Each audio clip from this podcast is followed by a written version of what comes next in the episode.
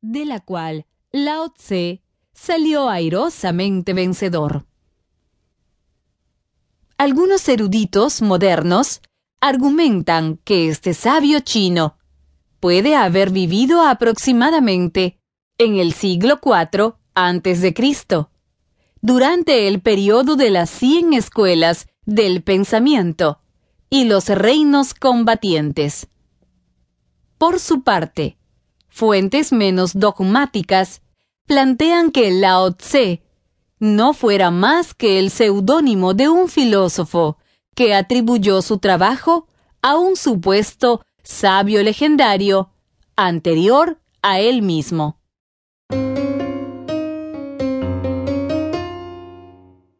El libro del Tao Según Sima Qian, historiador gracias al cual se conoce gran parte de los acontecimientos de las épocas más antiguas de China, Lao Tse fue un hombre noble que vivió escondido, que tenía a su cargo la biblioteca imperial de la corte de la dinastía Zhou, y posteriormente se embarcó en un viaje hacia el oeste, montando un búfalo de agua a través del estado de Qing. Lao Tse renunció a su puesto en la corte, a causa de una serie de desacuerdos con el monarca. Marchó hacia Occidente, hasta llegar al paso de Shanggu, donde el guardián que custodiaba la entrada reconoció al filósofo y le impidió proseguir su camino hasta que le transmitiese sus pensamientos. Por ese motivo, permanece un año en la casa de dicho centinela, para escribir el compendio máximo de su sabiduría en cinco mil caracteres, el Tao Te Ching, o libro del Tao. Hasta ese momento, Lao Tse solo había propagado su filosofía oralmente. Se puede resumir que aquellas enseñanzas estaban organizadas en dos libros de 37 capítulos el primero y 44 el segundo.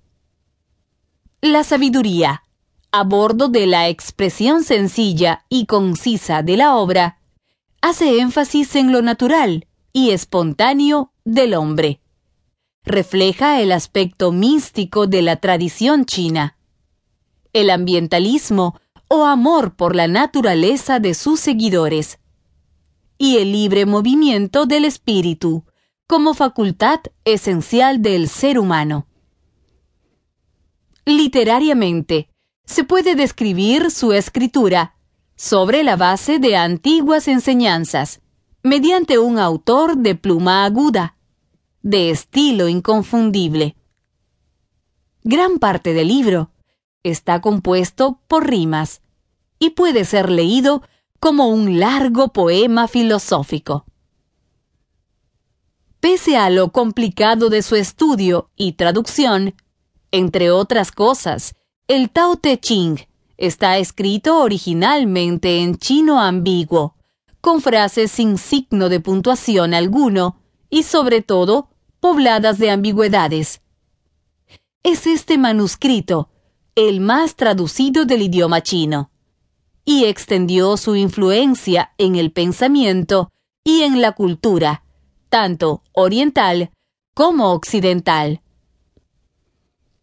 Como se mencionó anteriormente, ejercía sus labores en la biblioteca, siendo al mismo tiempo testigo de la decadencia de la dinastía reinante, la Zhou. Se cree que él mismo se vio envuelto, sin saberlo, en una lucha de poder interna entre los funcionarios de la corte. A raíz de esto, probablemente fue despedido de la corte. Así, desamparado material y espiritualmente, empezó sus largos viajes por toda China, en busca de respuestas llegó a muchos rincones sin siquiera identificarse como ex cortesano.